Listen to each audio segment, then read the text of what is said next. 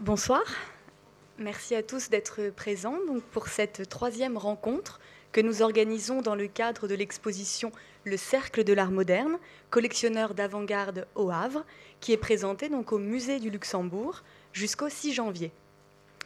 Après un premier débat animé entre deux collectionneurs d'art contemporain et leurs artistes, puis une conférence très riche de la commissaire de l'exposition, donc Géraldine Lefebvre, précisément sur le cercle de l'art moderne, nous accueillons ce soir Chantal Georgel pour aborder les relations entre les musées et les collectionneurs. À l'heure où le projet d'intégration des œuvres d'art dans l'ISF vient d'être repoussé par l'Assemblée nationale, ce sujet semble plus que jamais d'actualité.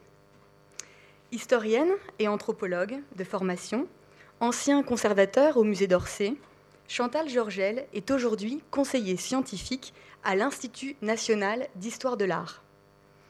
Commissaire de nombreuses expositions, dont L'enfant et l'image en 87, 1848 La République et l'art vivant en 98 et La forêt de Fontainebleau, un atelier grandeur nature en 2007, Chantal Georgel explore les liens de l'art, de la société et du politique et s'interroge sur le rôle des œuvres d'art dans la construction de l'imaginaire collectif.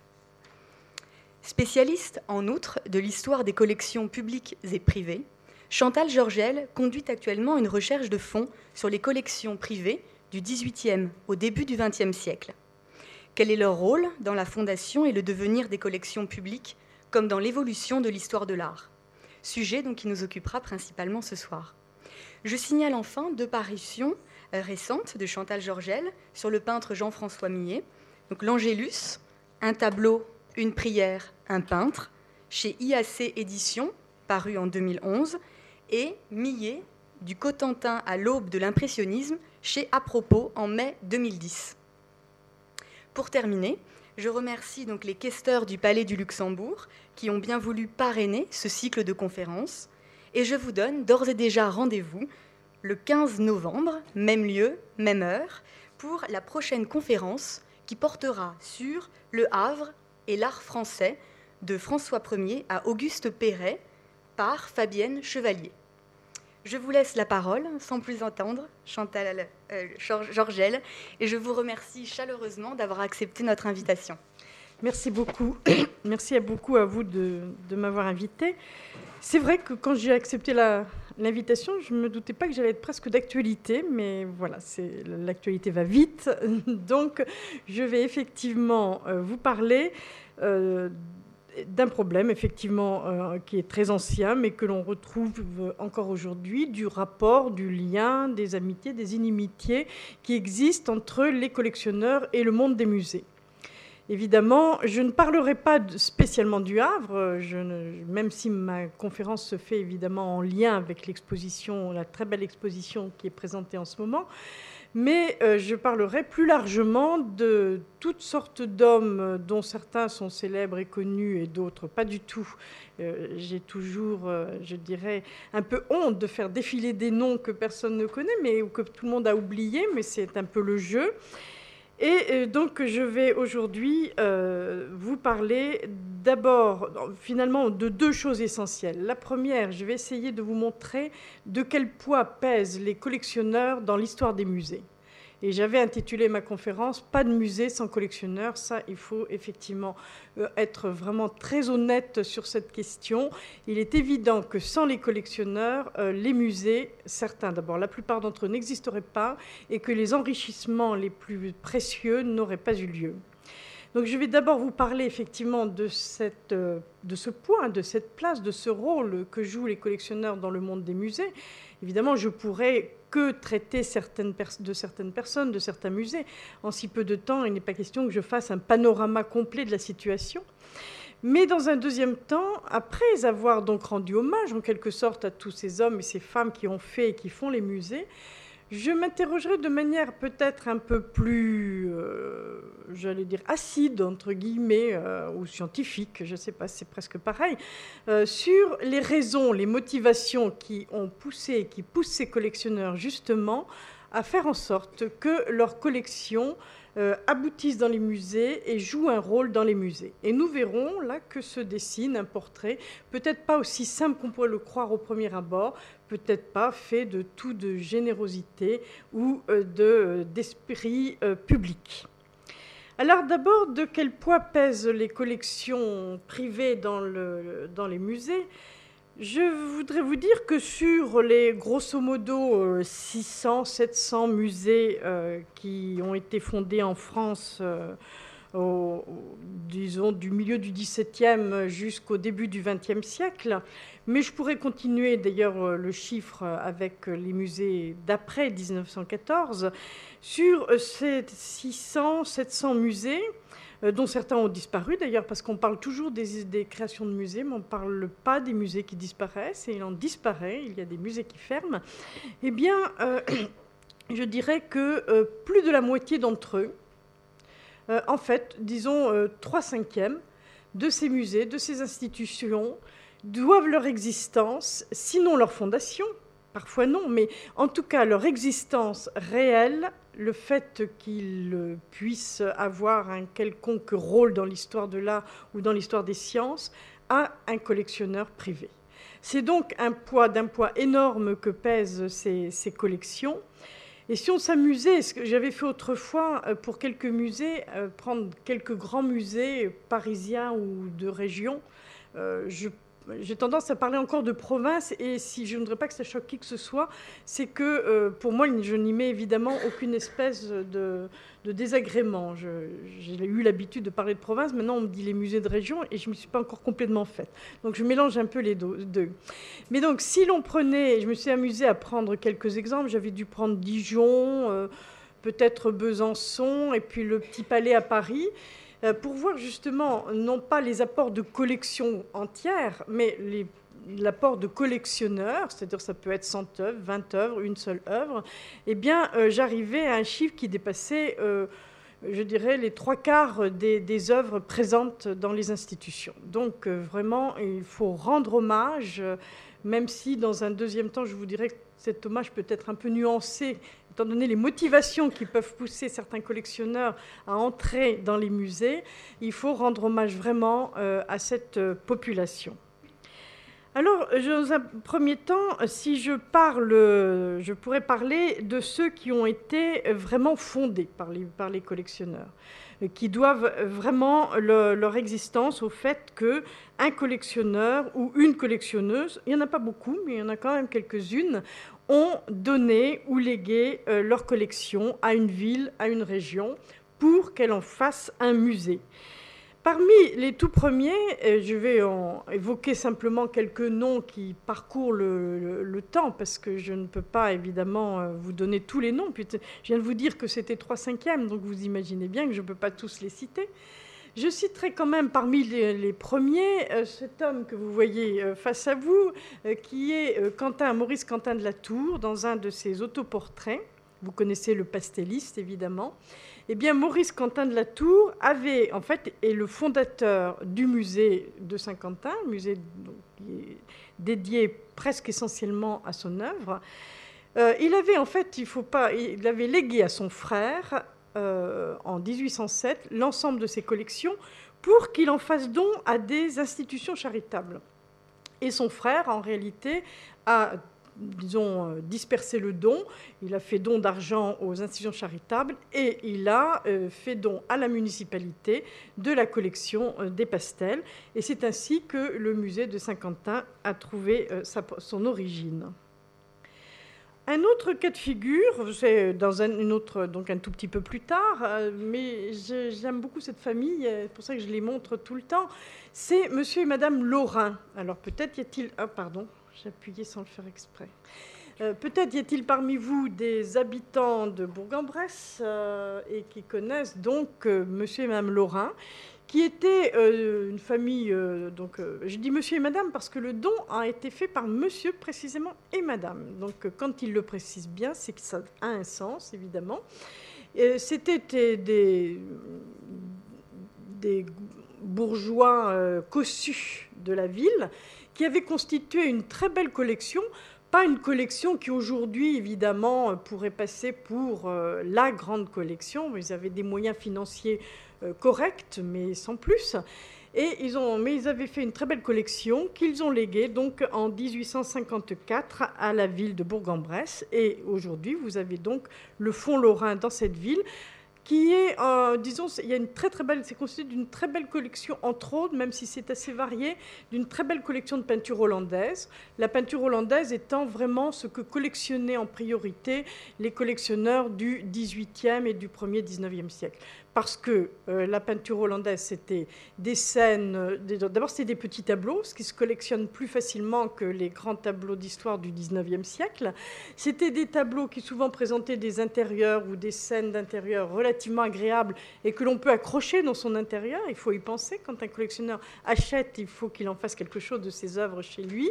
Et puis, elles ne coûtaient pas très très cher. Donc on a beaucoup de collections du XVIIIe siècle et du début XIXe siècle de collection hollandaise.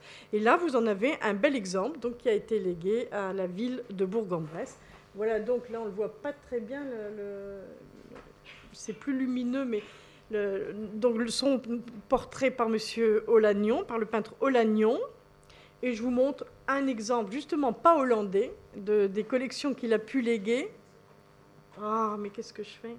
Voilà d'une œuvre au contraire d'un artiste contemporain de, lui, qui est le tableau de Claudius Jacquard, qui est vert vert, euh, qui a été fait donc d'après un poème de, de Gresset, et euh, qui, euh, je dirais aujourd'hui, est une, des tableaux les plus populaires du musée, parce qu'effectivement, tout à fait agréable. Alors, dans les autres euh, collectionneurs, dans, parmi ceux que j'aime bien, parce qu'évidemment, il y en a que il y a des figures que je préfère à d'autres. Ah, mais c'est pas. mais qu'est-ce que. Pourquoi j'appuie Non. Pourtant, j'appuie pas. C'est ça qui est curieux.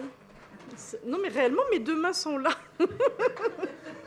Donc. Euh, non, mais ça doit être la voix, à mon avis. Il répond à ma voix. Donc parmi les collectionneurs que j'étudie, il y en a évidemment des dont la figure me paraît toujours plus intéressante que d'autres, et parmi ceux qui m'ont toujours beaucoup intéressé, il en est un qui est le... Ben, vous voyez, j'ai pas touché. Hein. Ah, la souris... Non, la souris non plus, elle est là.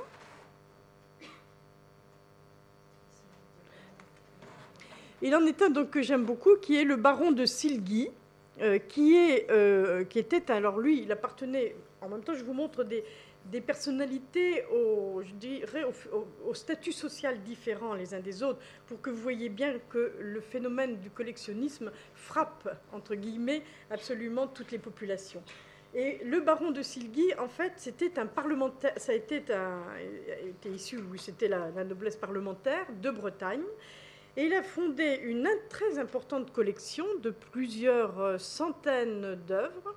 Et je reviendrai dessus tout à l'heure parce que parmi ses motivations, j'y reviendrai, il en avait une qui était très intéressante, qui était de former à lui tout seul un vrai petit musée encyclopédique, donc de toutes les écoles, de tous les pays, pour l'offrir à la ville de Quimper. Et c'est encore aujourd'hui, évidemment, l'un des fonds les plus précieux du musée de Quimper, qui a bien changé et qui évidemment euh, aujourd'hui est tout à fait différent, mais qui continue de présenter les, œuvres anciennes de Silgui. Alors, donc, c'est pas possible, ça tient pas. Donc, cette, ce phénomène se perpétue à travers le temps. Je vous ai cité là plusieurs personnes. De Silgui, c'était 1864. Mais il y a d'autres cas de figure que vous connaissez sans doute euh, très bien, avec des noms plus prestigieux euh, que vous connaissez aussi. Ah, que c'est Caspian alors, autre, avant de passer au principal, autre que j'aime bien et qui, lui, touche la fin du siècle, toujours dans cette idée de parcourir le siècle, c'est Joseph Denet. Joseph Denet qui était journaliste, là aussi, c'est un parcours, c'est un statut différent.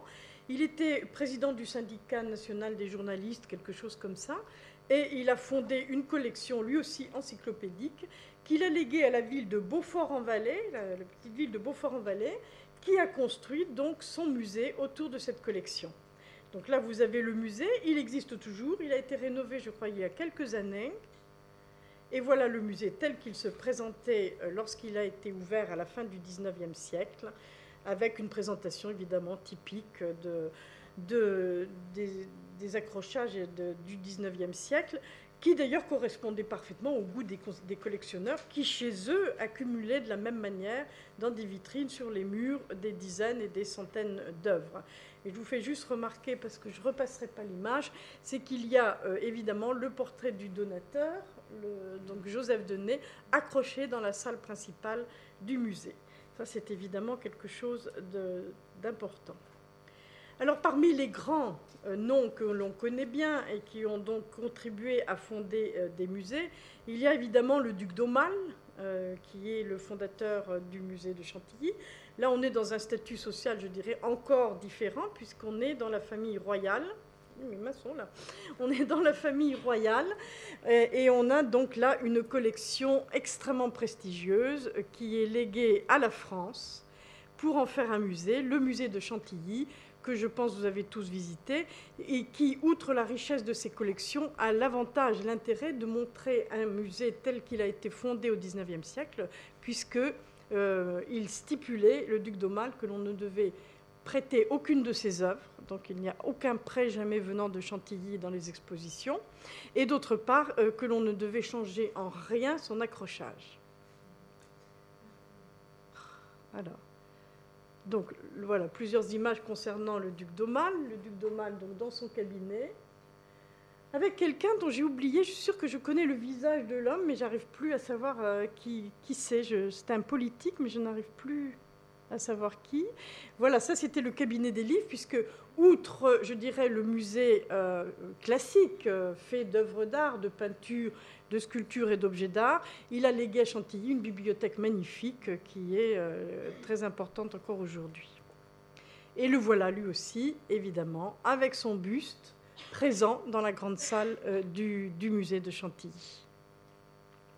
On pourrait citer alors d'autres gens encore, euh, connus, comme Gustave Moreau, évidemment, lui qui est peintre, voilà un autre cas, qui lègue à la à l'État, oui, sa, maison, son atelier, ses peintures, son fonds d'atelier, pour euh, qu'on en, on en fasse un musée.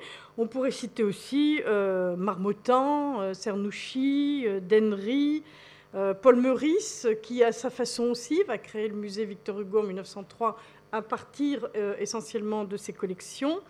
Et on pourrait citer, je crois que j'ai encore montré après, on peut citer, alors oui, encore un que je ne vous ai pas montré, qui est Thomas Daubray à Nantes, qui était un armateur, voilà, j'espère comme ça bien couvrir les, les, statuts sociaux, un grand armateur de Nantes qui a fondé un musée important qui est fermé en ce moment pour rénovation. Et vous le voyez ici, son portrait par Paul Chabas, avec, c'est très intéressant, il, il est accoudé et le, manuscrit, en fait, la, feuille que vous voyez sur, le, sur la photo, c'est le plan de son musée. Euh, donc c'est un, un portrait parfaitement emblématique et qui, évidemment, lui aussi, doit être accroché dans la salle principale de l'établissement. On pourrait encore en citer aujourd'hui parce que, par exemple, à Villefranche-sur-Saône, vous avez le musée Paul Dini, hein, qui a été fondé euh, donc euh, lui aussi par un collectionneur et qui lui est relativement récent.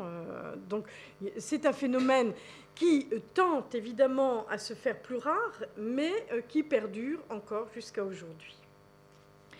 Et ce que je voudrais dire aussi, c'est que là, je vous ai montré essentiellement des collectionneurs d'objets d'art, d'œuvres d'art, mais le phénomène vaut pour toutes les catégories, je dirais, du domaine du, savoir, puisque euh, nous retrouvons, euh,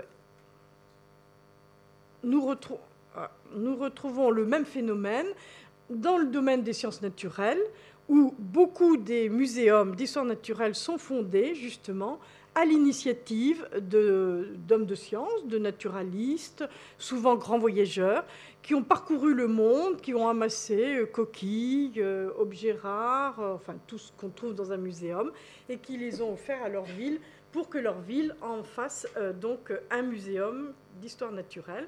C'est le cas là au Havre, où il n'y a pas eu seulement ce magnifique cercle de, de collectionneurs d'art moderne, mais où, c'était d'ailleurs c'est presque une tradition, euh, où il y a eu donc avant d'autres collectionneurs, et en particulier Charles-Alexandre Le Sueur, qui a euh, fondé le Muséum d'histoire naturelle euh, du Havre. Et ce vaudrait pour beaucoup, beaucoup d'autres beaucoup, beaucoup d'autres muséums. Alors, ce que je pourrais dire pour en terminer avec ce premier petit chapitre, c'est que, en réalité, si on faisait là aussi un décompte, on s'apercevrait que les collections euh, archéologiques, les collectionneurs d'objets archéologiques et d'histoire naturelle, ce que j'appelle les collections du savoir, que j'oppose de manière un peu arbitraire aux collections de l'argent, celles qui demandent de l'argent, donc les collections d'œuvres d'art, en fait, euh, si on faisait un décompte très précis, très minutieux, on s'apercevrait qu'elles sont plus nombreuses en réalité.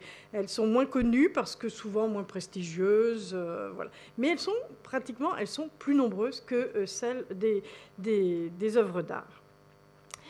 Alors là, je viens de vous citer des fondations, mais il y a aussi, il faut prendre en compte une autre chose importante, c'est que vous avez des collectionneurs qui ne fondent pas à proprement parler un musée, mais qui, parce qu'ils vont apporter à un musée une collection, c'est-à-dire un ensemble cohérent qui a un sens, vont contribuer, sinon à le fonder, mais du moins à en asseoir euh, la, vie en quelque sorte, en assurer l'existence et à lui donner une nouvelle dynamique. Alors on a beaucoup de cas de, figures euh, de ce... Alors, ça a. On a beaucoup de cas de figure de, ce type. Euh, on a le cas de, je dirais, de collectionneurs qui vont permettre à un embryon donc de musée d'exister. C'est le cas, par exemple, à Aix en Provence. Non, je... Bon, je vais parler de Turpin de Cressé avant. Alors, alors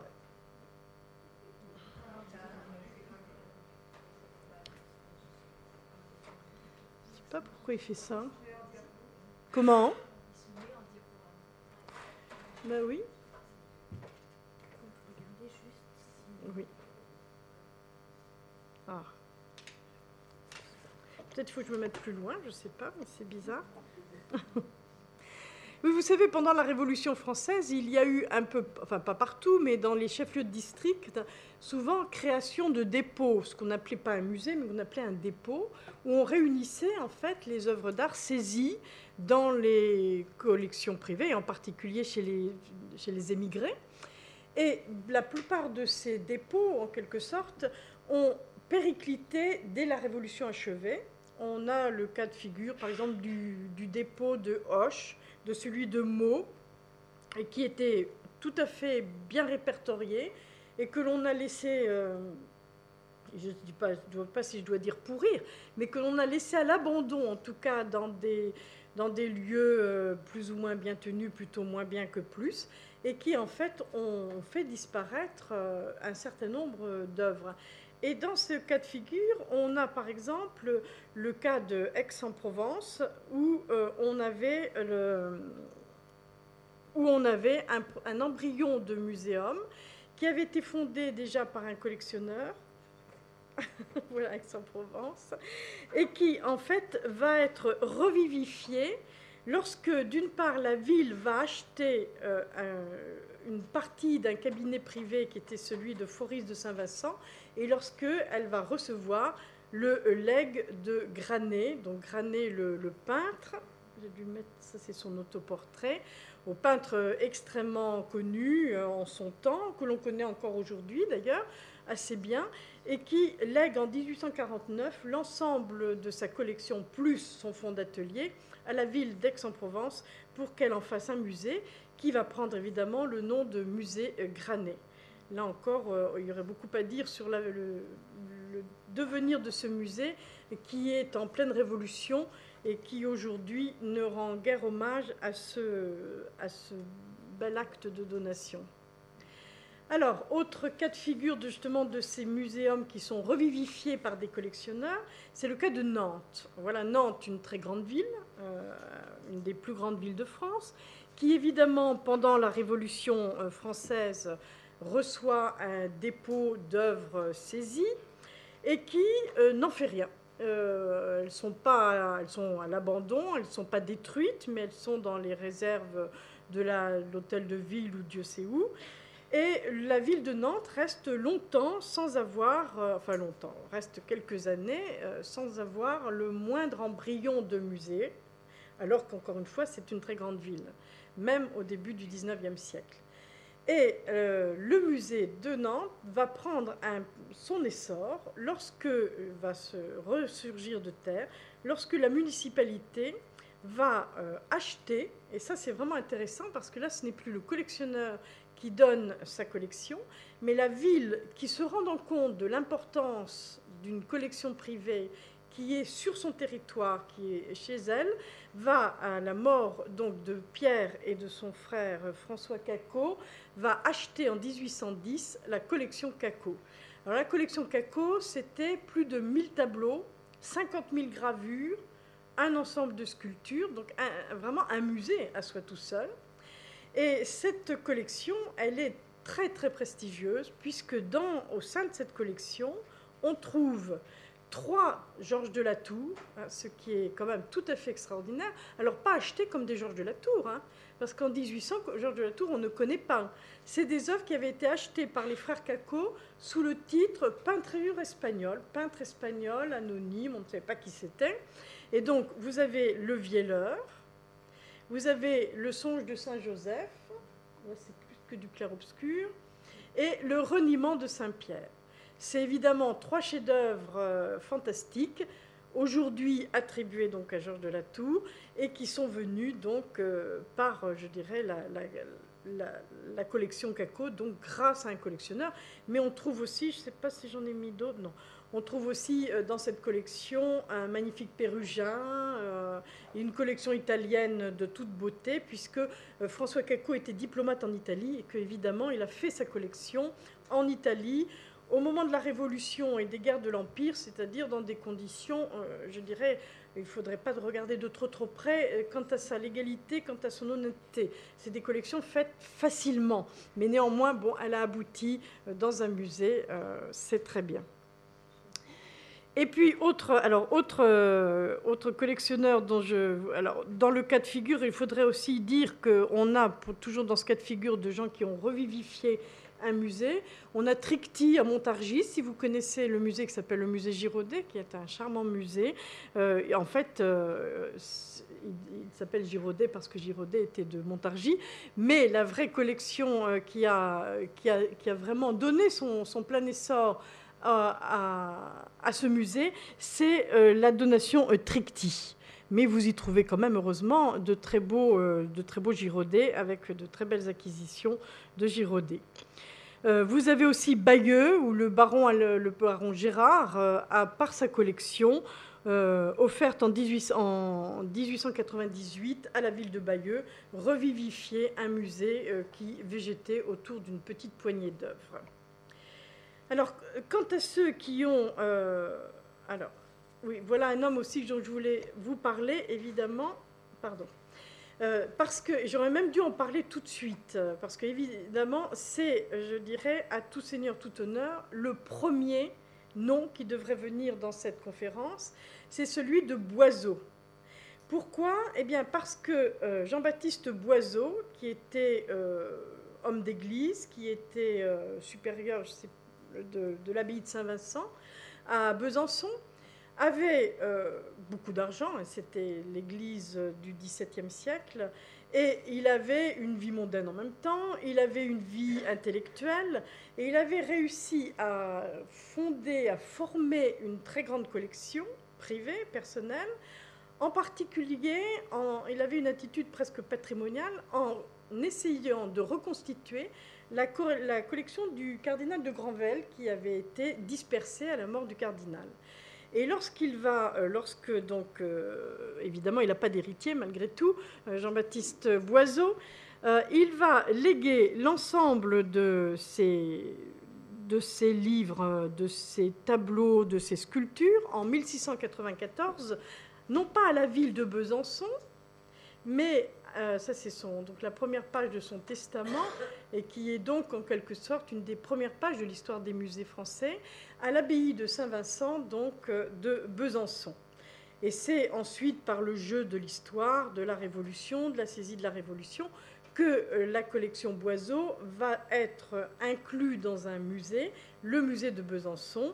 Et si j'en fait, si j'en ai parlé maintenant plutôt que tout à l'heure, alors que j'aurais dû commencer, c'est parce que ce que je voulais vous dire aussi, c'est que bien souvent, un collectionneur arrive à fonder un musée ou à revivifier un musée, mais il donne une dynamique et il insuffle, en quelque sorte une espèce de tradition de la donation par simple émulation à travers une ville ou une région.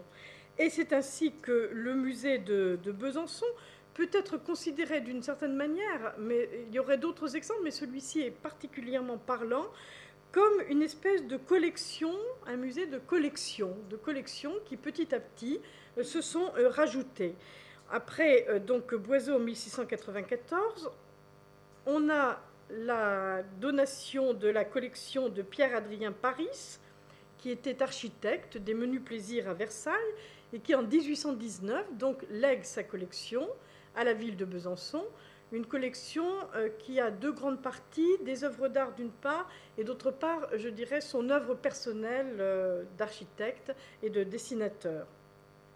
Et puis ensuite, on a en 1843 la collection du général Donzelot, qui vient elle aussi, alors là, euh, apporter une note nouvelle à ce musée, puisque c'est une collection tout à fait originale de peinture napolitaine du XVIIe siècle et puis ensuite, euh, la Société archéologique en 1848 décide de léguer tout son fonds, donc on a un grand apport d'archéologie.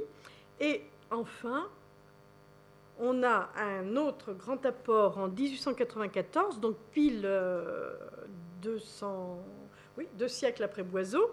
On a l'apport du legs de, de Jean Gigou, qui était un peintre, qui aujourd'hui est un peu n'est pas trop trop connu, mais qui était en son temps a été un peintre relativement important et qui va léguer une collection assez de plusieurs de oui, 400 peintures grosso modo, donc euh, très importante et avec une histoire particulièrement intéressante puisque Jean Gigou était marié euh, à la à la femme de, de, de Balzac et il avait récupéré par ce pied toute la collection de Balzac. Savez que, enfin pas toute, parce que Balzac, ayant toujours eu des problèmes d'argent, avait vendu, racheté. Mais euh, Balzac, à sa mort, évidemment, euh, sa femme euh, va, va, hériter de la collection. Et se mariant avec Gigou, Gigou va hériter de cette collection. Et toute cette collection entre par lui au musée de Besançon, donc en 1894. Et pour finir l'histoire de Besançon comme musée de collection, eh bien en 1897, quelqu'un qui s'appelle Villemot, mais que je ne connais pas, lègue 2000 pièces de céramique au musée. Donc vous voyez comment on peut, par on peut parler de tradition euh, donc de collection dans certains musées et certaines villes. Il y a une véritable dynamique qui s'enclenche et qui fait que euh, dans certaines villes, on a comme cela de grands musées, presque disproportionnés par rapport à la ville, euh, parce qu'elle euh, a eu la chance d'avoir bons collectionneurs et surtout d'avoir cette émulation, d'avoir suscité cette émulation. C'est le cas d'une autre ville que vous connaissez tous bien, qui est Montpellier évidemment le musée Fabre de Montpellier, un des plus beaux musées de France, on peut le dire, d'autant plus qu'il est maintenant, depuis sa rénovation, c'est vraiment un musée absolument exemplaire. Euh, les œuvres sont très importantes, la présentation y est quasi parfaite. C'est vraiment un musée, euh, et c'est un musée qui continue en plus de s'enrichir de manière excellente. Donc là aussi, vous avez une saine émulation entre les collectionneurs. Alors le premier, c'est Fabre. D'ailleurs, le musée s'appelle Musée Fabre. Fabre qui était euh, peintre, artiste, qui a beaucoup vécu à Rome, euh, qui lui-même avait hérité d'une collection euh, venue, formée par sa maîtresse romaine, et qui lègue donc en 1800, il fait deux dons. En 1825, il donne une partie de sa collection, donc de son vivant, en demandant à Montpellier de construire un musée, ou en tout cas d'aménager un musée qui porte son nom, donc c'est fait. Et à sa mort, en 1837, il lègue ce qu'il n'avait pas donné, c'est-à-dire un fonds très important de peinture italienne en particulier. Et il donne en plus, euh, ce qui est tout à fait généreux, euh, l'argent euh, pour aménager correctement le musée. Alors cet exemple va être suivi par un autre, par un homme qui s'appelle Valdo, Antoine Valdo, qui lui était un peu, comme je l'ai dit tout à l'heure concernant Caco, un homme qui était fournisseur aux armées sous l'Empire, et qui a fait sa collection d'une manière euh, dont on peut penser qu'elle a été facilement faite. Euh, vous savez, les émigrés, lorsqu'ils quittaient la France, ou très bien souvent quittaient sans leurs tableaux, qui restaient dans leurs hôtels, qui ont été pillés, ou alors ils les vendaient euh, très, très, à très bas prix parce qu'il fallait qu'ils les négocient. Donc c'est comme ça que beaucoup de collections se sont faites à cette époque-là, donc d'une manière très, ce que j'appelle facile pas forcément très malhonnête, mais facile en tout cas, c'est le moins que l'on puisse dire. Et il n'est pas étonnant que beaucoup de ces collections ensuite aient été données au musée. Pourquoi? Eh bien parce que c'est une espèce dans une espèce de, forme de rachat en quelque sorte auprès de la collectivité euh, publique. Alors donc Valdo euh, va donner à la ville, et alors il le dit d'ailleurs très très bien, il dit, il se situe très clairement dans la suite de Fabre, puisqu'il écrit au maire en 1836 qu'il lui donne, qu'il lui lègue, tous les tableaux tant anciens que modernes, albums, dessins, gravures, statues, bustes en marbre ou en bronze, vases, coupes, vases et trucs, figurines et généralement tous les objets d'art, de quelque nature qu'ils soient, dont je n'aurais pas disposé, qui garnissent mon appartement de Paris, et il dit Je donne et lègue au musée, fondé par la munificence et les soins de mon compatriote, M. Fabre. Donc il se situe bien vraiment dans la lignée de M. Fabre.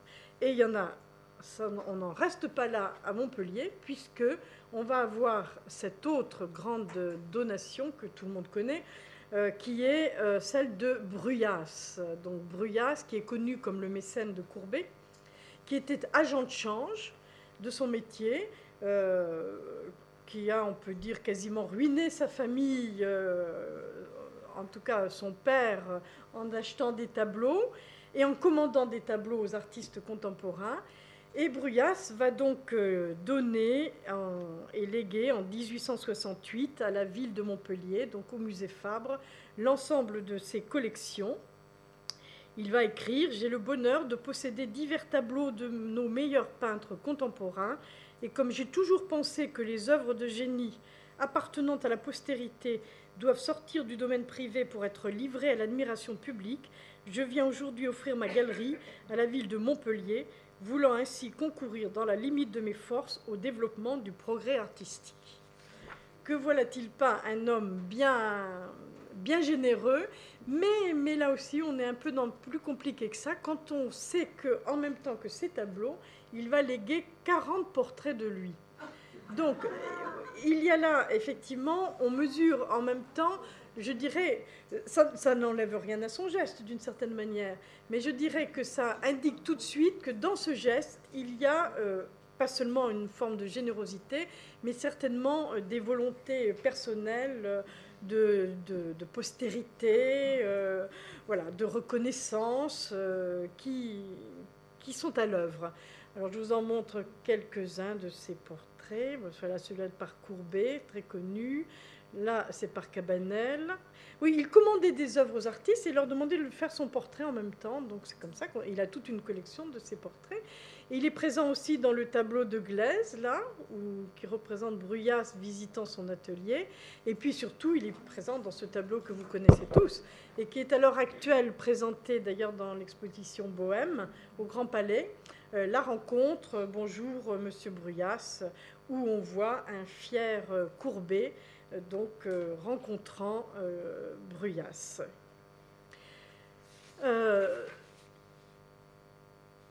Alors, autre ville encore, donc, dans laquelle une dynamique s'est mise à l'œuvre. Je vous ai parlé donc de l'achat par la collection, par la ville de Nantes de la collection Caco. eh bien, là aussi, finalement, cette acquisition, ce geste, cette forme de reconnaissance appelle d'autres donations qui vont se succéder au fil du temps, donc à la ville de Nantes. Il y a une première donation en 1831 de Madame Fournier, qui est une petite donation de, tableaux, là encore plutôt hollandais. Et puis il y a une grande donation donc, de la collection Clark de Feltre en 1852, qui comprend essentiellement des tableaux anciens, importants. Et enfin, une, alors là, j'ai pas trouvé son portrait, donc je, enfin c'est pas son portrait évidemment. Je montre donc quelqu'un qui s'appelle Urvois de Saint-Bedan, qui est un personnage pas connu dans l'histoire des collections et qui pourtant est tout à fait intéressant. C'est un noble, un petit noble, pas du tout de la grande aristocratie, un petit noble euh, breton euh, qui avait un hôtel particulier à Nantes, qui n'avait pas de très gros moyens et qui a fondé une collection d'artistes contemporains, ce qui est extrêmement intéressant à cette date.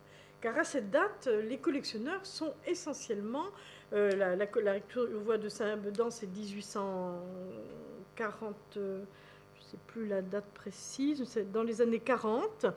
À cette date-là, euh, les, collectionneurs ne collectionnent pas vraiment leurs contemporains. Ils collectionnent presque toujours des œuvres d'art ancien.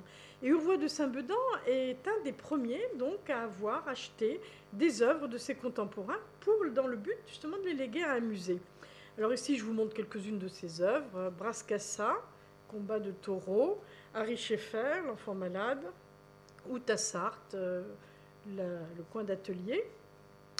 Et ce qui est intéressant dans ce cas-là, c'est que là aussi, la ville va prendre une, va prendre une, je dirais, va prendre acte en quelque sorte de, ces, de cette euh, accumulation de donations, et elle va surtout euh, profiter de cet apport de peintres contemporains, de peintres vivants, de peintres jeunes, pour commencer à se constituer au fil des ans une collection elle-même d'art moderne. Alors aujourd'hui, ce ne sont plus des modernes, mais à l'époque, ça en était. Et c'est ainsi qu'elle a acheté, elle était une des, une des premières villes à faire une acquisition de cette importance. Elle a acheté à Ingres euh, Madame de Sénon, et elle a acheté ensuite à Courbet les cribleuses de blé. Donc, qui était aussi un achat extrêmement téméraire, euh, parce que Courbet a mis longtemps quand même à être reconnu euh, comme un très... Elle l'a acheté en 61, en 1861, les cribleuses de blé, ce qui était vraiment très tôt.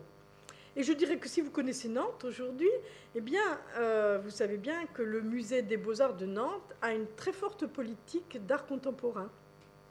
Comme si, au fond, les musées, encore aujourd'hui, étaient les héritiers de traditions qui se sont mises en place au fil du temps. Je regarde l'heure qu'il est parce que j'ai jusqu'à quelle heure euh, Pardon. Euh. D'accord. Alors, euh, autre personnage qui a légué, non pas sa collection, parce qu'il en a, enfin, il a légué quelques œuvres, donc pas énormément, mais il a surtout voulu former un musée dans sa ville et il a donc donné, il a légué son hôtel, enfin une grosse maison et son, de l'argent pour que la ville en fasse un musée. C'est quelqu'un qui est tout à fait oublié aujourd'hui, c'est pour ça d'ailleurs que je prends j'en parle toujours parce que euh, c'est le, le, le, comte Ange de Guernissac à Morlaix en 1885 et il est euh, donc le le fondateur du, musée de Morlaix, bien oublié aujourd'hui. Mais ce qui est intéressant, c'est pour ça que je le mettais un petit peu après Nantes, c'est que euh, en réalité, euh, il, a, donc donné de l'argent et la ville de Morlaix a eu, euh, je dirais, le culot d'utiliser cet argent pour acheter un courbet qui était le, portrait de, de Madame Andler. Alors, autre personnage encore qui fonde un musée, mais qui est d'un, je dirais, d'un parcours différent encore, euh, c'est Achille Jubinal. Alors, Achille Jubinal, euh, c'est quelqu'un dont on ignore aussi souvent le nom aujourd'hui, sauf si on est de Bagnères de Bigorre, enfin, le nombre d'habitants de Bagnères de Bigorre ici doit pas être très nombreux. Donc, euh, Achille Dubinal, ça a été un homme politique relativement important, d'ailleurs, à cette époque. Euh, je dirais, euh, il a été député des Hautes-Pyrénées et il avait, je dirais, il avait un rôle de notable politique dans la région et pas mal d'amitié politique à Paris. Donc, à, son époque, c'était un personnage, un personnage politique. Et il va, lui aussi, au moyen de sa propre collection de tableaux, fondé le musée de Bagnères de Bigorre. Et comme il est, c'est pour ça que j'en parle aussi, parce que là, du coup, comme il est un homme politique euh, connu euh, à, son époque, par ses amitiés politiques, il va euh, faire en sorte que son musée soit un musée relativement important. Il donne sa collection et puis il se fait octroyer par l'État un certain nombre de dépôts tout à fait intéressants et, c'est aussi grâce à son entre-gens qu'il va euh, acquérir, enfin qu'il va obtenir plutôt, il va obtenir pour Bagnères de Bigorre des tableaux de, euh, du baron Alphonse de Rothschild. Alors Alphonse de Rothschild, je voudrais juste dire un mot en aparté, c'est que c'était, à mon avis, c'est un cas unique dans le monde des, des collectionneurs au XIXe siècle c'est un des nombreux Rothschild. Les Rothschild ont tous été des grands collectionneurs. Euh, bon, là, il y avait effectivement, ce sont des gens qui ont une fortune, donc ils ont des collections importantes. Mais Alphonse de Rothschild, dans cette famille, joue un rôle de collectionneur particulier, en ce sens qu'il achète à tous les salons, il va euh, tous les salons, tous les ans ou tous les deux ans, ça dépend du rythme des salons, il achète euh, une vingtaine d'œuvres et il les envoie dans des musées de région, à travers toute la France. Si vous prenez tous les musées français, vous, vous regardez, vous, verrez que presque tous ont un, deux, quelquefois trois tableaux qui lui reviennent d'Alphonse de Rothschild. Et là, c'est tout à fait intéressant parce que c'est une démarche différente de toutes celles que j'ai vues jusqu'à maintenant. En fait, il se substitue en quelque sorte à l'État. Il a une démarche qui est celle de l'État, qui tous les ans achète au salon, et qui envoie dans toute la France pour former ce qu'on appelle le musée du Luxembourg, qui était le musée des artistes vivants, et qui, à la mort des artistes, évidemment, envoyait les œuvres euh, à travers toute la France. Il y en a des dizaines de milliers à travers toute la France qui sont passées, euh, pas toujours d'ailleurs par le musée du Luxembourg, mais qui ont été achetées par l'État à toute fin d'être déposées. Eh bien, Alphonse de Rothschild est le seul, à ma connaissance, le seul collectionneur qui ait cette démarche au XIXe siècle. Donc une démarche euh, vraiment de, de, se substituer en quelque sorte à l'État.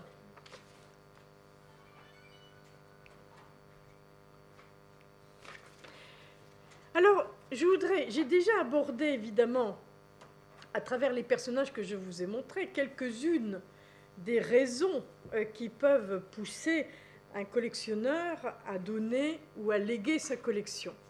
On en a vu qui ont formé un musée, on en a vu qui ont contribué à, dynamiser un musée, mais je voudrais revenir plus précisément sur certains de ces actes pour euh, voir euh, ce qui est dit, ce qui n'est pas dit, quand un collectionneur décide de faire passer sa collection, finalement c'est ça le jeu, du statut de privé au statut public.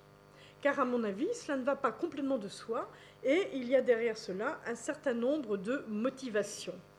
Pour qui, pourquoi réellement vont-ils faire cet acte de transmettre, puisque c'est un acte de transmission, on appelle ça comme ça, de transmettre à une collectivité publique une collection qui a été fondée par un privé.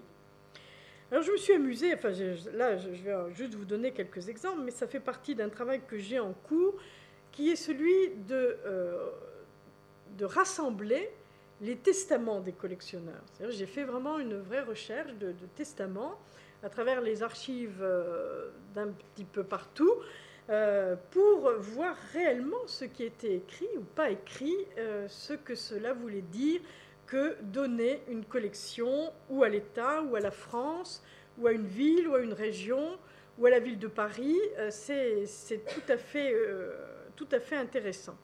Et je vais vous en donner euh, donc quelques exemples. Alors, on va partir de ce qui est le plus simple, qui est celui du collectionneur qui dit je veux faire un musée, je veux former un musée. C'est euh, ce qui est d'ailleurs souvent dit, et quelquefois il n'y a que cela de dit, il n'y a pas autre chose. Et parmi les premiers à vraiment le dire très clairement, là vous avez l'homme que je vous montre ici, qui est Vivenel. Alors, euh, si vous avez de Compiègne ou si vous connaissez Compiègne, là on n'est pas très loin de Paris, peut-être vous connaissez le musée Vivenel. Eh bien, Vivenel, euh, qui était un, architecte, euh, qui a travaillé, un architecte très très réputé en son temps, et qui travaillait à Paris, qui avait une petite fortune malgré tout, en 1843, donc, écrit au maire de Compiègne pour lui dire, il est né à Compiègne, hein, ça je dirais, si j'ai plus l'occasion de le dire, évidemment, le lieu de, la ville natale ou la région natale est fondamental. Donc il écrit au maire de Compiègne qu'il veut euh, créer, je cite, un musée national à Compiègne. En 1839, le musée ne sera pas national, il sera évidemment euh, un musée de ville, donc il ne peut pas être un musée national, puisqu'il lui fallu qu'il le lègue à l'État pour cela. Donc, euh, il, décide de former un musée, et vous le voyez, là, il est représenté euh, par euh, Papetit, un peintre qui n'est plus aujourd'hui très, très connu, qui est connu surtout pour un immense tableau qui s'appelle Le rêve de bonheur, mais qu'on voit très rarement.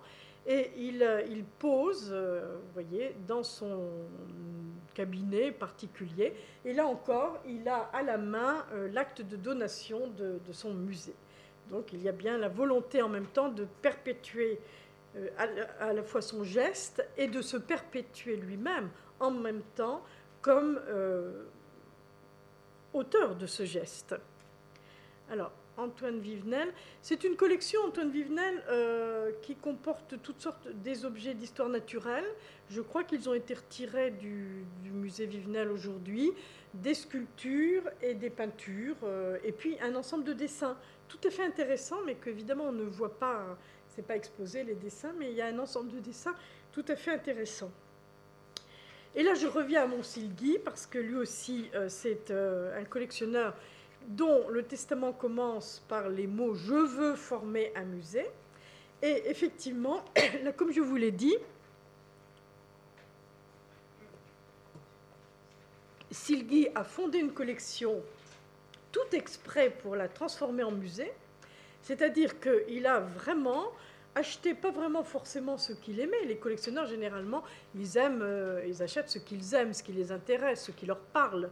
Lui, pas du tout. Il a eu une démarche d'homme de musée, euh, presque de conservateur en réalité, puisqu'il a acheté ce qu'il convenait d'acheter pour offrir à la ville de Quimper et aux habitants de la ville de Quimper un musée représentatif de l'ensemble des écoles de peinture de France et de l'étranger et qui court depuis les temps les plus anciens, entre guillemets, c'est ce que dit son testament, mais en réalité la collection commence 16e, 17e siècle, et elle va jusqu'à ses contemporains, c'est-à-dire les années, le milieu du 19e siècle. Alors il donne en même temps une très grosse somme d'argent pour que la ville de Quimper bâtisse euh, un musée, et le musée est, est inauguré en 1874. Vous en avez un exemple en haut. Alors, ce musée était tout à fait intéressant, avec des collections donc tout à fait représentatives, mais aussi avec, il faut le dire, un certain nombre de. Dans, les centaines de tableaux, il y avait quand même un certain nombre d'œuvres. Oh, on va dire des croûtes, hein, pour parler simplement. Donc, euh, et ce qui s'est passé, et ça je le dis parce que souvent on, on, ne sait pas que ça existait, pourtant ça a existé, et aujourd'hui c'est encore une chose qui est en débat, la ville de Quimper a vendu, a revendu une partie de la collection qui était euh, jugée euh, œuvre de moindre importance. Alors c'est vrai qu'aujourd'hui c'est souvent un débat. Euh, peut-on revendre Les musées peuvent-ils revendre des œuvres Ne peuvent-ils pas? C'est qu'aux États-Unis ils le font régulièrement pour racheter d'autres œuvres. Eh bien, je dirais généralement les politiques qui ne connaissent pas l'histoire poussent tous des grands cris dans un sens ou dans l'autre, mais en réalité, il faut savoir que quand on regarde l'histoire des musées et des villes, il y a eu pas mal de, ventes qui ont été faites euh, au fil du temps euh, de tableaux qui étaient jugés effectivement encombrants et qui d'ailleurs ne rapportaient pas grand-chose. Hein. C'était des ventes un peu pour rien, finalement. On n'en tirait évidemment pas grand-chose. Et le musée de Quimper, alors, autre question que pose une telle collection. Une collection euh, comme celle-là, elle est représentative du collectionneur, certes, et puis du goût, entre guillemets, d'une époque. Il est évident, aussi bien quant à son contenu qu'à sa présentation. Et il est évident qu'au fil du temps, le goût évolue, les modes de présentation évoluent, et c'est vrai que ces grandes collections qui ont abouti dans des musées et qui à l'origine étaient présentées groupées généralement, et quand vous feuilletez même d'anciens catalogues de musées, vous voyez euh, musée, vous voyez, vous ouvrez le catalogue et vous voyez non pas des salles, mais vous voyez le nom euh, musée, je dis n'importe quoi, euh, Trimolet, musée Grangier, je pense à Dijon, parce qu'en fait, ils étaient présentés, ces, ces, collections, elles étaient présentées dans le parcours, mais chacune dans son, dans son, dans son homogénéité. Il est évident qu'au fil du temps, euh, tout cela pose des problèmes et que euh, bien des musées, euh, vous avez les musées qui procèdent de manière, je dirais, drastique et sans tenir compte de l'histoire de leur institution. C'est un peu le cas du musée Granet aujourd'hui, qui met en réserve quasiment tout son apport et tous ses granets pour faire uniquement des expositions d'art contemporain, mais on est dans le fil du temps. Et vous avez d'autres musées qui se posent des questions, qui effectivement euh, essayent quelquefois de reconstituer une partie de la collection dans, une salle. Et puis qui élarguent au fur et à mesure, évidemment. Euh, il y a des, œuvres qui, d'ailleurs ne font pas honneur euh, aux collectionneurs, donc autant effectivement les mettre en réserve. Mais ce n'est pas sans poser des questions aux collectionneurs. Prenons le cas par exemple de la collection Moron-et-Laton. Bon, grande collection, formidable collection. Euh, qui se trouve aujourd'hui présentée, enfin qui est au, musée d'Orsay. La collection Montrené-Laton, euh, elle a été donnée, mais à condition qu'elle reste groupée. Alors, on ne la prête pas non plus, hein, c'est une collection qu'on ne prête pas. Je dirais, je serais tentée de dire Dieu merci, parce qu'au moins, on a au moins les, œuvres très importantes qui restent sur place, mais à la condition non plus qu'elle reste groupée. Et on s'est aperçu, j'ai fait partie de l'équipe fondatrice du musée d'Orsay, j'étais à l'ouverture du musée, et j'y étais encore il y, a, il 4 ans, donc je connais bien l'histoire de cette institution. Et vraiment, on s'est aperçu euh, de, difficultés que posait une telle clause.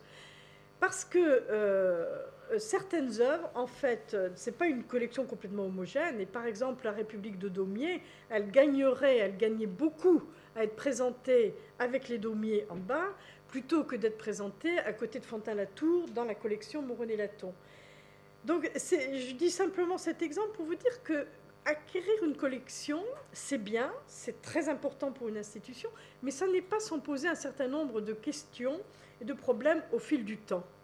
Et donc pour Silgui, pour en revenir à Silgui, une partie a été vendue, et puis le musée de Quimper s'est rénové il n'y a pas longtemps, c'est un très beau musée d'ailleurs, et qui fait des très belles expositions, et qui est très, il n'y a rien à redire. Euh, mais évidemment, il, a, euh, il, présente une partie des œuvres données par Silgui, mais aujourd'hui, la trace de Silgui est quand même relativement euh, peu, présente.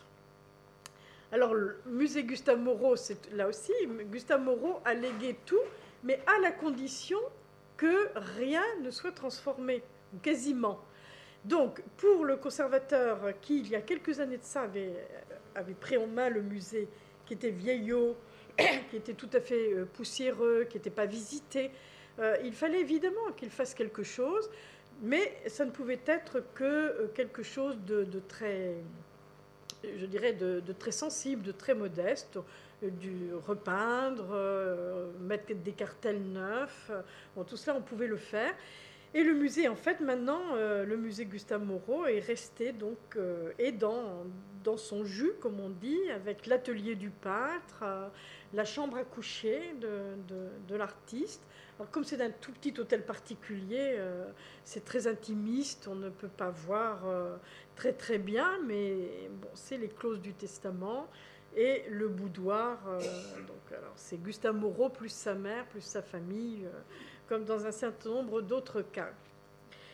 Alors pourquoi est-ce que je vous montre Sauvageau euh, J'essaie d'aller un peu vite quand même.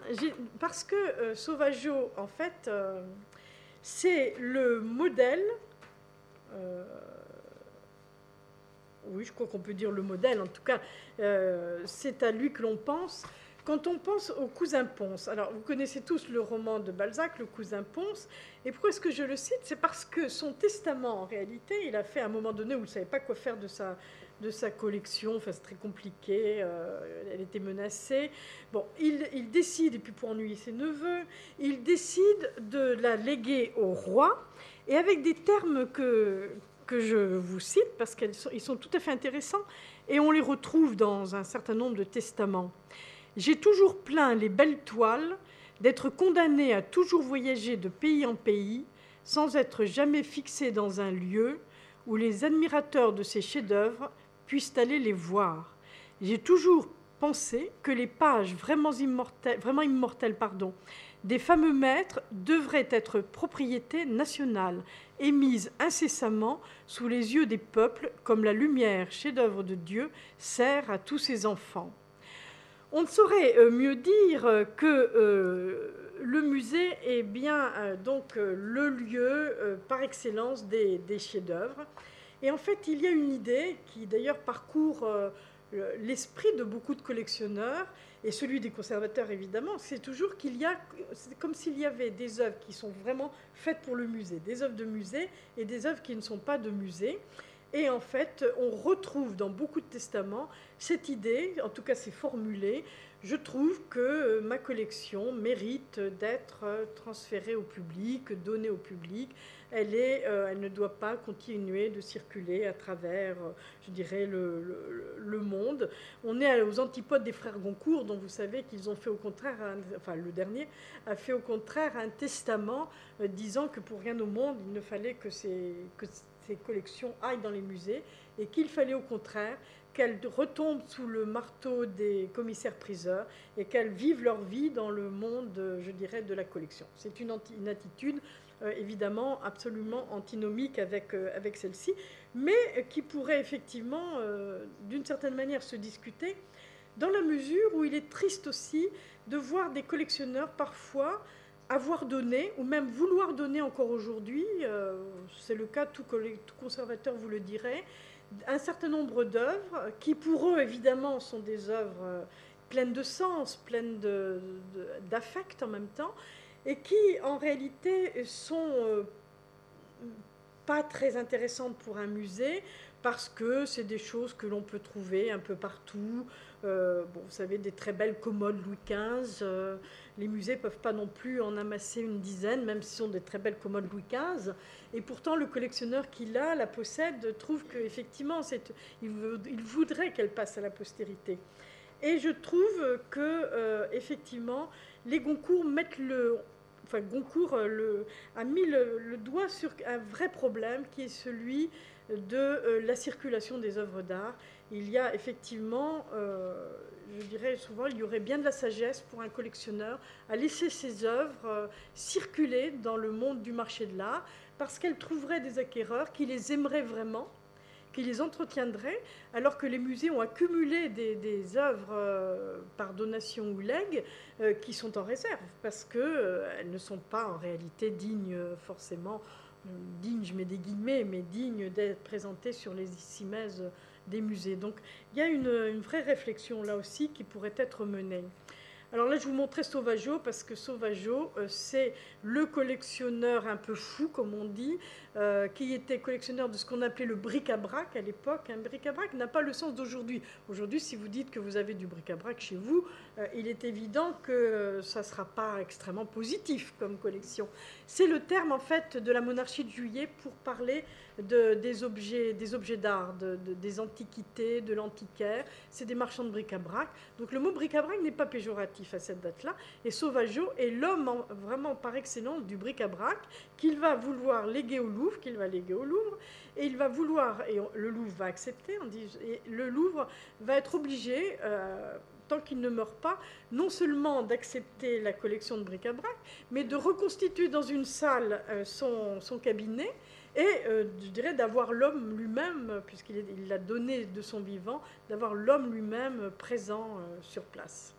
Mais c'était aussi, ça peut être contemporain, parce que c'était aussi le cas de Pierre Granville à Dijon, qui était grand collectionneur, qui a légué à la ville de Dijon une très belle collection d'art moderne et contemporain, mais qui a exigé en même temps d'être conservateur du musée, d'avoir un logement de fonction, euh, et qui a été, euh, jusqu'à sa mort, euh, présent au musée de Dijon. Donc ça, ça, ça remonte pas à très très loin.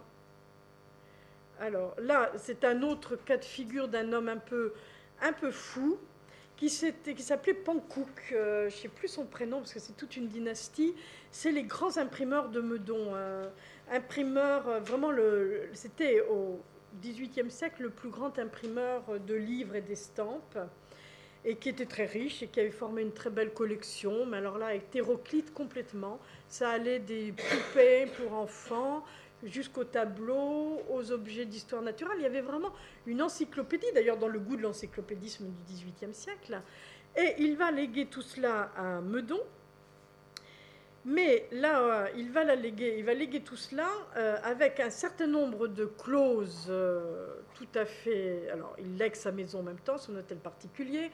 Il exige que, alors que son hôtel particulier est déjà composé comme un musée. Hein. La salle à manger, c'était le musée des faïences, la chambre à coucher, le musée des poupées. Enfin, chaque pièce était un musée. Il exige que la ville de Meudon conserve dans l'état, évidemment, l'hôtel particulier avec toutes ses collections qu'il ne retire rien, aucun objet de, tout cela, qu'il construise, que la ville de Meudon construise un tombeau dans le jardin de l'hôtel particulier pour lui-même, et que à l'intérieur de ce tombeau, on grave sur les murs, enfin où on peigne, je ne sais plus, un certain nombre de devises moralisatrices. Euh, euh, donc tout ça a été très très lourd. Le fils de Pankouk euh, a fait, en fait, a, sauvé Meudon d'une certaine manière de ce qui aurait été sans doute à la longue quelque chose de difficile à garder, et en faisant, en attaquant le, testament pour cause de folie, et le testament a été cassé. Mais euh, le, problème du, des tombeaux, le problème du tombeau est très intéressant parce que ce n'est pas le seul, loin de là, collectionneur qui, en même temps qu'il lègue sa collection, exige dans son testament que la ville ou l'État entretiennent sa sépulture jusqu'à toujours. C'est le cas par exemple de Dutuy. On connaît bien Dutuy pour le Petit Palais, qui est la grande collection Dutuy du Petit Palais. Bon, Dutuy avait, donné, avait voulu donner sa collection au Louvre, mais le Louvre n'a pas voulu l'accepter étant donné l'ensemble des, clauses contraignantes non, il fallait que ce soit groupé, qu'il y ait le nom d'une salle, enfin bref, tout ça. Et surtout, il fallait, et il faut toujours, il faut toujours que la ville de Paris entretienne la sépulture des frères Dutuy, qui est, je crois, au Père Lachaise. Et encore aujourd'hui, donc ils ont euh, charge de cette sépulture. Mais des cas comme ça, j'en connais bien d'autres. Euh. donc c'est pour vous dire déjà tout ça qu'il y a vraiment derrière ces gestes... Euh, il y a une peur de la mort, il y a une peur de la disparition, il y a une peur de l'oubli, et donc on, s'accroche à quelque chose qui est perçu comme l'image même de la stabilité et de l'éternité. Au fond, ce qui ressort de tout ça, c'est que le musée, c'est le lieu de l'éternité, le lieu de la stabilité. C'est quelque chose qui ne peut pas disparaître, et on est sûr, quand on lègue à un musée, que l'œuvre va rester et que son souvenir va rester, que son portrait va rester. C'est assez illusoire quand on voit l'évolution des musées aujourd'hui. Bon, c'est vrai qu'on est tenu à une clause d'inaliénabilité, mais euh, néanmoins, euh, bien des collectionneurs, euh, bien des testaments ont, été, ont, enfin, ont été largement, en tout cas, contournés, on va dire, pour ne pas parler autrement.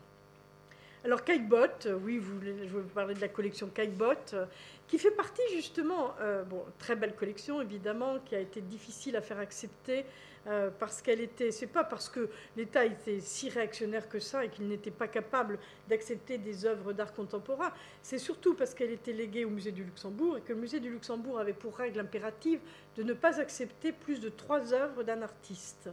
Il ne devait pas présenter plus de trois œuvres du même artiste vivant.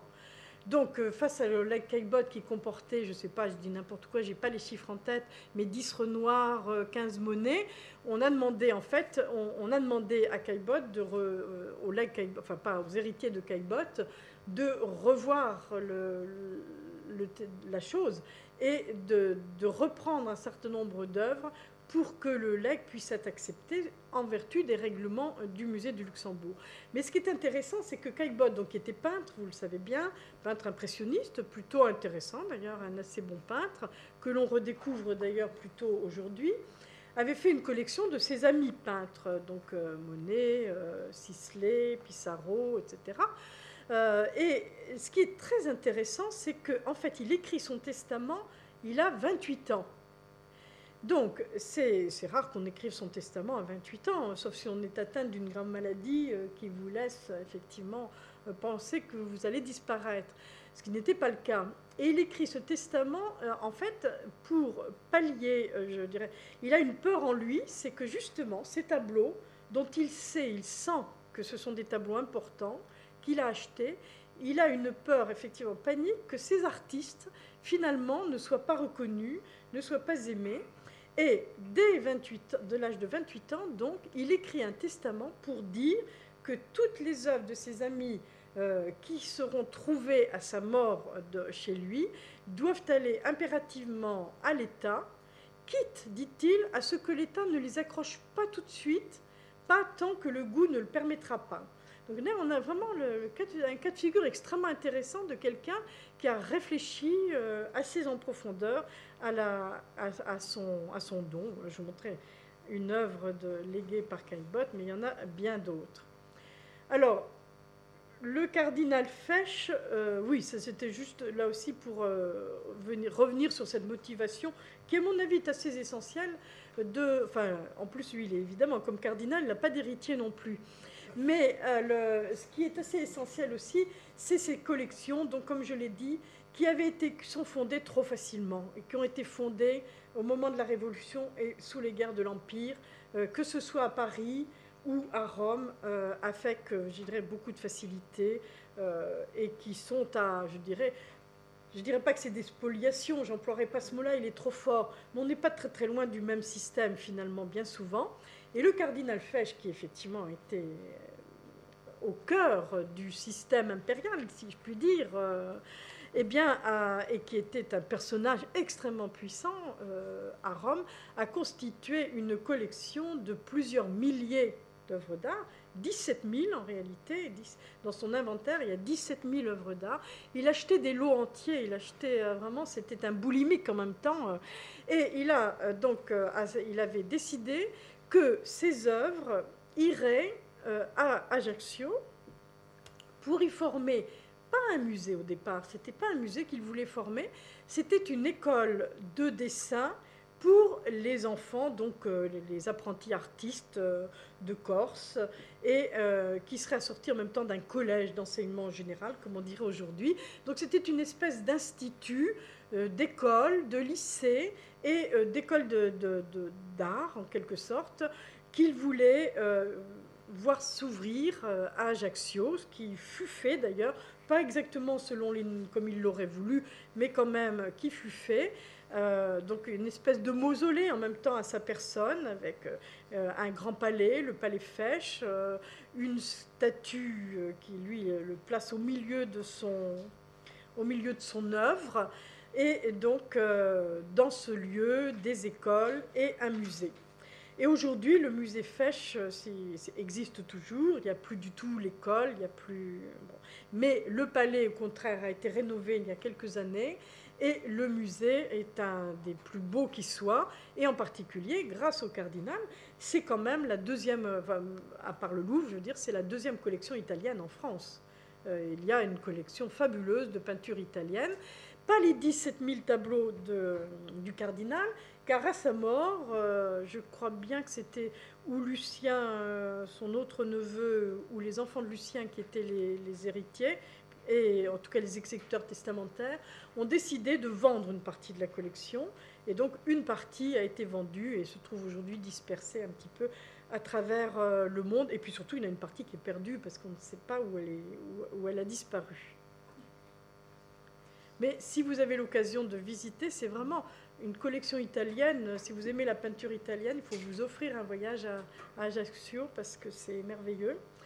Et alors, autre cas de figure, c'est Chauchard. Euh, Chauchard, euh, que l'on connaît aussi parce que lui, il a donné donc la collection Chauchard à l'État en 1909 et que dans cette collection se trouvait évidemment le, le tableau emblématique de Jean-François Millet euh, qui est l'Angélus qui est un tableau qui a une histoire rocambolesque, si je puis dire, puisque, enfin rocambolesque, non, mais c'est un tableau qui d'abord euh, ne valait rien, euh, que Millet lui-même ne, présentait pas, avait gardé dans son atelier très longtemps, qui est passé de collection en collection jusqu'à aboutir à la collection Secrétant, lequel le vend, en, 1889. Il est racheté, alors il est racheté euh, d'abord par l'État, mais l'État ne réussit pas à réunir les fonds nécessaires, les 500 000 francs à peu près, pour l'acheter, donc on est obligé de le laisser repartir.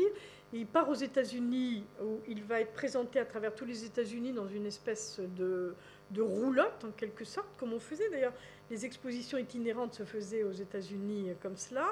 Et Chauchard va en fait le racheter aux Américains, à, cette, à Wilson et à la. c'était une association, je ne sais plus comment elle s'appelle. Il va le racheter pour 800 000 francs, ce qui à l'époque est une somme absolument euh, importante, faramineuse, on dirait, et il va l'offrir à l'État. Et pourquoi alors, alors Chauchard est un personnage, c'était le directeur des magasins du Louvre, donc fondateur et directeur des magasins du Louvre. C'était un homme très, très riche hein, de ce fait, euh, très important. C'était, alors là aussi, il faudrait le dire souvent, c'était un autodidacte, c'était un homme né de, pauvre, euh, sans éducation vraiment, ce qui est assez souvent le cas des collectionneurs qui offrent. Et en fait, on voit bien que chez eux, c'est une espèce de revanche sociale en même temps que de donner ses œuvres et que de les voir exposées dans un musée. Et Chauchard, en fait, euh, avait donc ce côté euh, autodidacte euh, et puis en même temps à la fois sympathiquement autodidacte et pas très sympathiquement un peu m'as-tu vu, j'aime montrer ma fortune. Je me fais construire un hôtel particulier, le plus extraordinaire. Je, donne des fêtes extraordinaires. Voilà. Et euh, donc, pour un peu montrer sa munificence, eh bien, il va acheter, il achète donc cet Angélus et il le lègue à l'État. Et vous savez que, le, puisque je pense d'Angélus, que les glaneuses ont été données, un peu dans le même, dans un geste identique, mais venant d'un autre milieu, par la famille Pommery, les champagnes Pommery. je vais passer assez vite. Alors ça, c'était le cas de Lacaze, qui est aussi euh, très emblématique, la collection Lacaze, qui a été donnée au Louvre. Euh, et qui, euh, Louis Lacaze, lui aussi, a voulu une salle, son nom, et il mais pour vous dire quand même qu'elle a été acceptée, malgré les clauses, la clause du nom, la clause de la salle, euh, parce que dans cette collection se trouvaient des œuvres majeures comme le nain, le repas de paysan ou le Gilles euh, de Watteau. Donc vous voyez, en même temps, tous ces chefs-d'œuvre qui arrivent par le biais des, collections euh, privées. je vais arrêter. en fait, donc, ce que je voulais vraiment, c'est vous montrer à la fois la diversité la durée, la permanence de ce geste. Vous montrez aussi, enfin, essayez de vous faire toucher un peu du doigt que c'est à la fois positif parce que c'est un apport irremplaçable pour les musées, absolument irremplaçable, euh, que souvent c'est la vie même du musée qui en est issue, mais qu'en même temps, ça n'est pas sans poser souvent un certain nombre de questions, de problèmes, parce que le goût évolue, parce que les clauses sont trop lourdes, parce que les conservateurs ne savent plus à un moment donné exactement que faire de, des testaments euh, qui ont, présidé aux donations, euh, et que face à tout cela, il n'y a pas, il n'y a pas de, réflexion de fond qui ait jamais été menée. Mais ce qu'il faut savoir, c'est sur ça que je terminerai quand même, c'est que ces testaments, quels qu'ils soient, qu'ils soient totalement généreux, ou bien que derrière ce qui est dit, on y lise vanité, orgueil, rachat, euh, volonté de, euh, je dirais pas de blanchir, mais il y a un peu ça, sa collection, etc.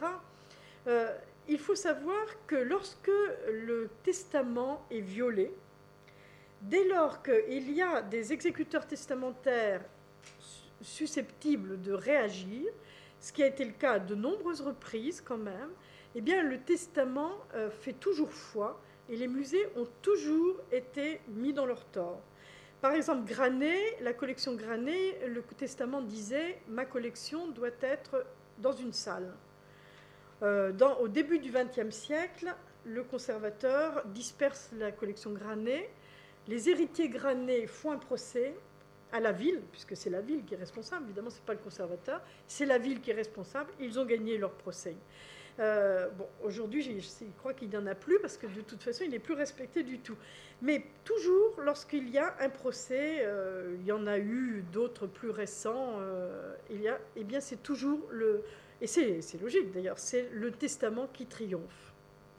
Donc voilà, aujourd'hui, je pense qu'on a moins de donations, on a moins de legs, pour toutes sortes de raisons. Euh, il y a peut-être moins de grosses collections, il y a des héritiers, et puis surtout il y a la dation, dont il faut dire que d'une certaine manière, la dation a presque tué la donation. En ce sens que maintenant que par le jeu de la dation, les héritiers peuvent payer euh, leurs droits de succession en œuvre d'art, eh bien évidemment, ils font jouer euh, ce, phénomène et que de ce fait, des œuvres qui autrefois seraient peut-être rentrées par le jeu des donations rentrent par le jeu de la dation et ne sont plus donc euh, exactement non plus le même statut. Voilà, je m'arrête là parce que sinon on va, être, on va arriver à 8 heures et on sera mis à la porte.